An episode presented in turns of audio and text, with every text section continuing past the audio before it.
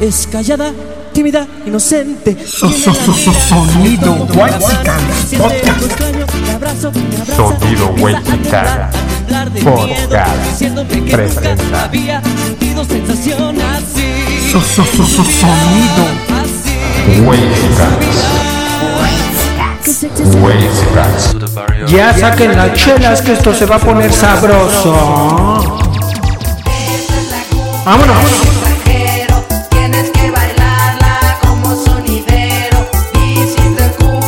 Saludo para el chicharrón, el chicharo de la Morelos, mi jefe.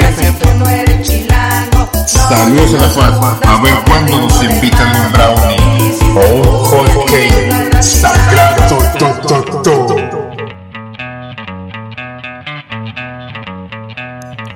Un saludo para la fac de filosofía y letras.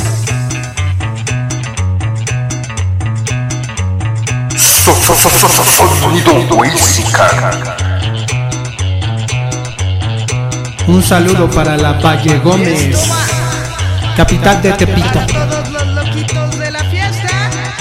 Dice la rolita Oh my god. I like big butts and I cannot lie. You other brothers can't deny. That when a girl walks in with an itty bitty waist and a round thing in your face, you get sprung. A ver, si la no estamos en la Condechi, esto es el barrio. Sonido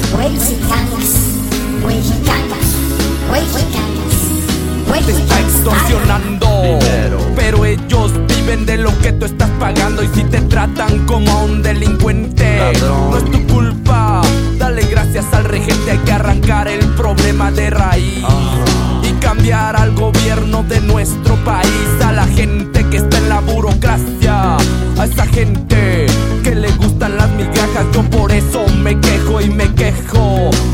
aquí es donde vivo yo ya no soy un pendejo que no guachas los puestos del gobierno.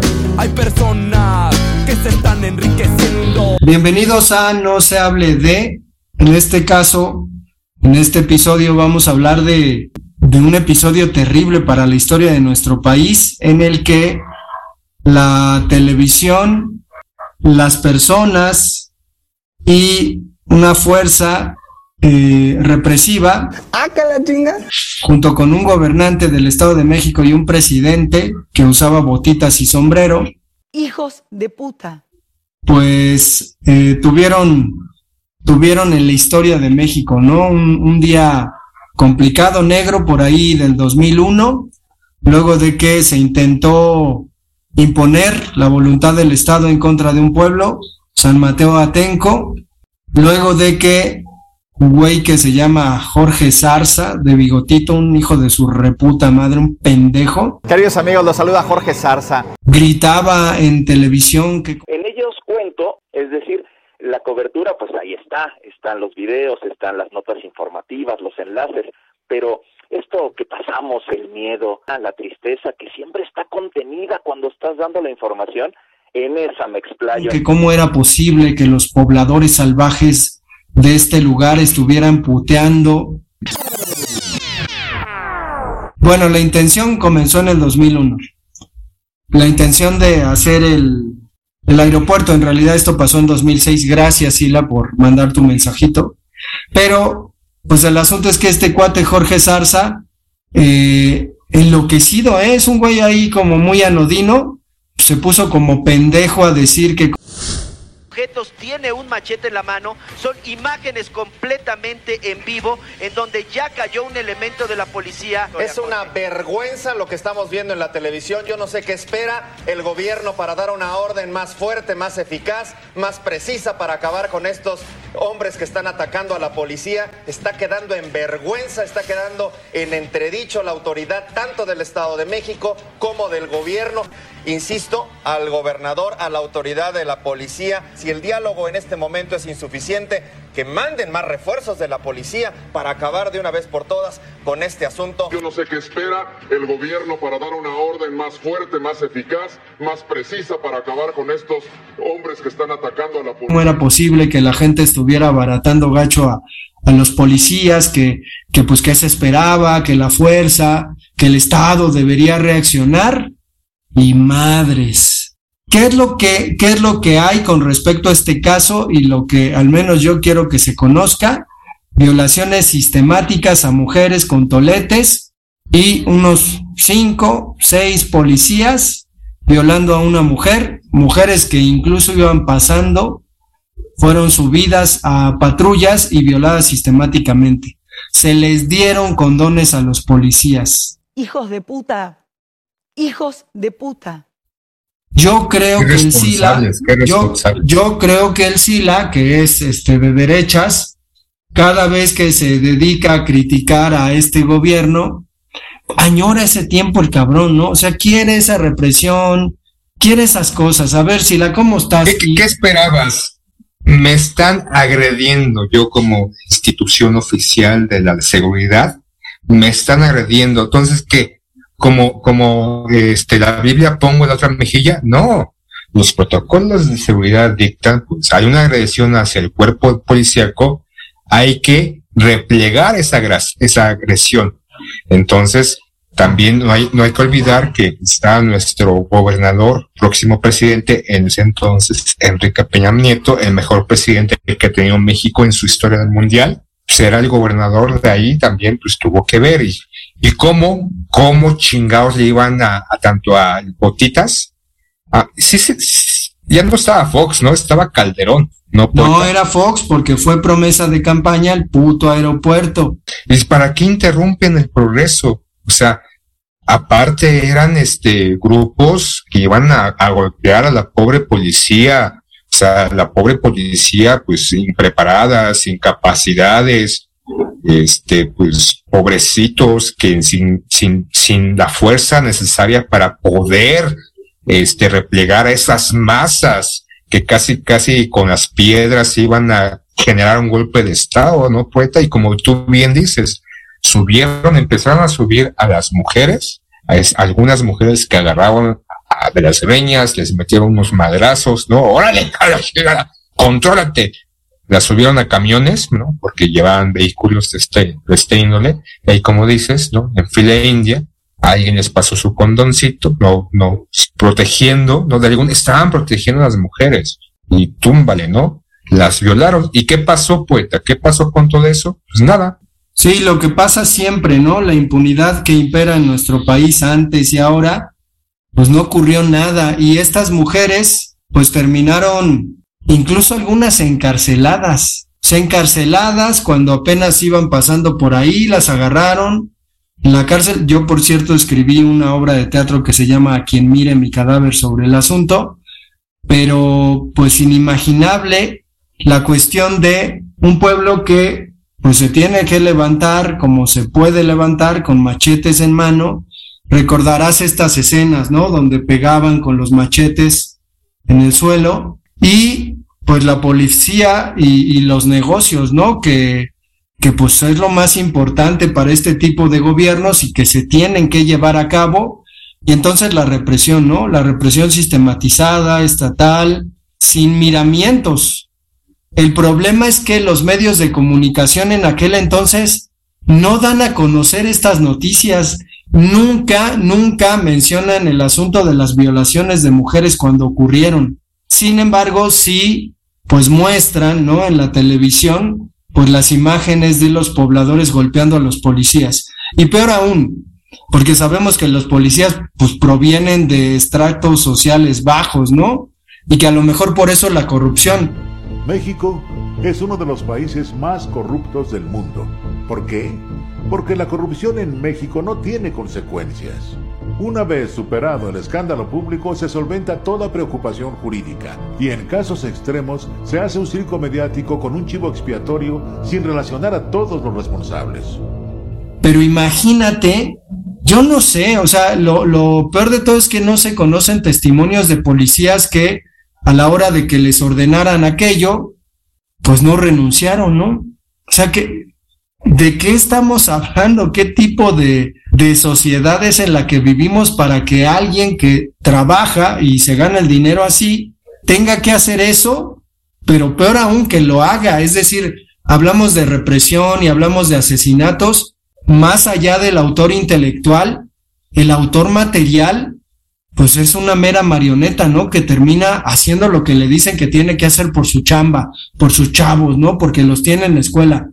Es algo muy cabrón, muy cabrón de lo que hablamos. ¿Cómo ves, Sila? Pues, por ejemplo, eh, lo que dices, ¿no? Era el pueblo contra el pueblo. O sea, los policías, al igual que los militares, son parte del pueblo. Simplemente la diferencia es que unos tienen uniforme y están respaldados por la constitución y son una autoridad. Y el otro tiene que acatar y tal vez expresarse de una manera. Y como mencionas, Sarsa y otros conductores en ese entonces, 2006, el 3 de mayo, que se inició toda esta gresca, lo que daban era principalmente la turba enar- enardecida que atacaba a los policías, a las fuerzas del orden. Tiempo después o días después seguían con esa premisa y obviamente como espectador en ese entonces no había tanto la posibilidad de algunos tenían, no de todos, de poder sacar o en ese momento con tu computadora acceder a internet y buscar otras fuentes otra información más allá de la oficial que provenía de Televisa y TV Azteca, como suele pasar, manipulan la información. No, no, solamente se mostraban esas imágenes. Y, el, y obviamente la manera en que tienen la facilidad y la creatividad y todo el proceso que han tenido estos conductores hacían que el espectador se indignara, ¿no? Porque obviamente lo llevaban a una línea en la cual los Atenco eran los malos, que sí, tal vez, muchos se pasaron de verga, muchos se pasaron de lanza, y los policías eran los buenos. Y tal vez había buenos elementos, no todos son unos pinches violadores, ¿no? De estas 11 mujeres, Mariana Selvas, Georgina Rosales, María Patricia Romero, Norma Jiménez, Claudia Hernández, Bárbara Méndez, Ana María Velasco, Yolanda Muñoz, Cristina Sánchez, Patricia Torres y Suelen Cuevas. Los días 3 y 4 de mayo de 2006 tuvo lugar en San Salvador Atenco y Texcoco una brutal represión policial en contra de campesinos que se oponían a la construcción de un aeropuerto, acción que se saldó con dos muertos y 217 detenidos entre habitantes de la zona y activistas, quienes padecieron abusos y tortura, entre ellos unas 50 mujeres. La activista Italia Méndez, detenida por elementos de la extinta Policía Federal Preventiva aquel 4 de mayo, en la entidad mexicana que era gobernada por el ahora presidente Enrique Peña Nieto, aún recuerda las agresiones a las que fue sometida. Fui desnudada de manera obligada y eh, recibí toda clase de tocamientos, golpes en genitales, introducción de objetos en mi cavidad vaginal y eh, exigieron que dijera algunas frases obscenas. Eh, Ante la falta de acceso a la justicia, 11 víctimas presentaron en 2008 una denuncia ante la Comisión Interamericana de Derechos Humanos que admitió el caso en 2011. Sin embargo, una década después las denuncias no han prosperado. Tras este enfrentamiento ocurrido en San Salvador Atenco, en el centro de México, más de 200 personas fueron detenidas por agentes de seguridad. Entre ellas, 26 mujeres fueron abusadas sexualmente por los propios policías. Y yo veía como eh, a través del tejido de, de, de mi playera, cómo los policías caminaban sobre la pila de personas. Nos torturan sexualmente, ¿no? me refiero a tocamientos, a introducción de dedos en la vagina. Algunas compañeras fueron obligadas a hacer sexo oral. Este caso tiene a México otra vez en el banquillo de los acusados internacionalmente. La Corte Interamericana de Derechos Humanos revisará lo que ocurrió. Era parte de una orden, de una estructura de represión. que fueron estas 11 mujeres que denunciaron ser víctimas de violación tumultuosa, multitudinaria, no solamente con el órgano reproductor masculino, pene, sino que les introducieron otros objetos como el tolete, botellas y demás, pero que la información o el posteriormente, no sé cuánto tiempo después salió, no ya porque estas mujeres junto con otros pobladores empezaron a meter estas demandas a la Comisión Nacional de Derechos Humanos, que lo que nos deja todas estas décadas es que les vale madres también a la Comisión Nacional de Derechos Humanos. Se, se preocupan más por defender a otros, realmente por defender a las víctimas, y se quejan.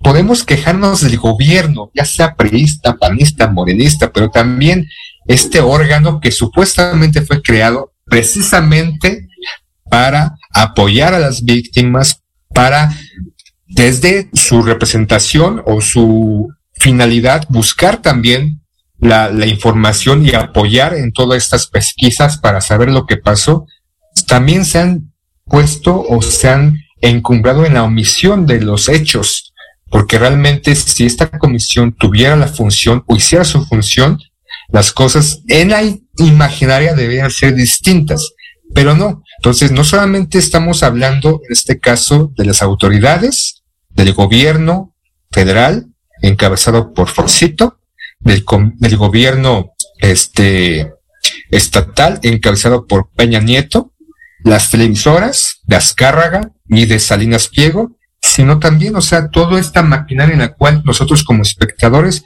nos tenemos que tragar lo que ellos nos dicen. Y en la actualidad, pues podemos tragar un poquito más, pero a final de cuentas seguimos empachados, ¿no, poeta? La impunidad sigue. Pues sí, desafortunadamente no pasa nada, ¿no? Es decir, es tan, tan delirante el asunto en el que se ha metido a la indignación que las indignadas de hoy en día ni saben de este asunto, ¿no? A lo mejor se vienen a enterar por un podcast, Sila, ¿no? Resulta que... Nuestra función es informar. Claro, como en algún momento lo hemos dicho, no nos crean absolutamente todo. Lo escucharon aquí nuevamente en su podcast favorito y están interesadas o interesados, busquen más información y vean lo que pasó.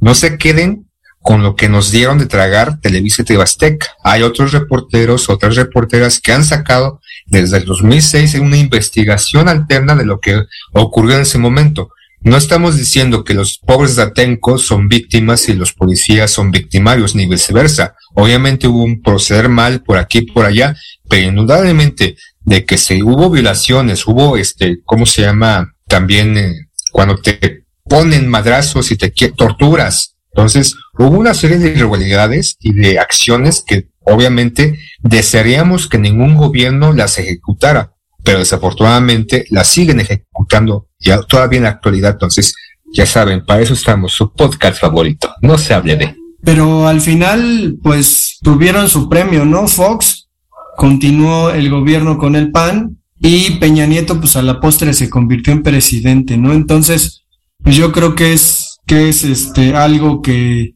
que es inusitado, ¿no? Es decir, sin castigo, las televisoras siguieron pues creando, ¿no? Al propio presidente, que, que pues Peña Nieto es un títere, pero pues está ahí. Pero bueno, vamos a dejarlo ahí, Sila, antes de que me empute y empiece a desmadrarlo todo como Hulk.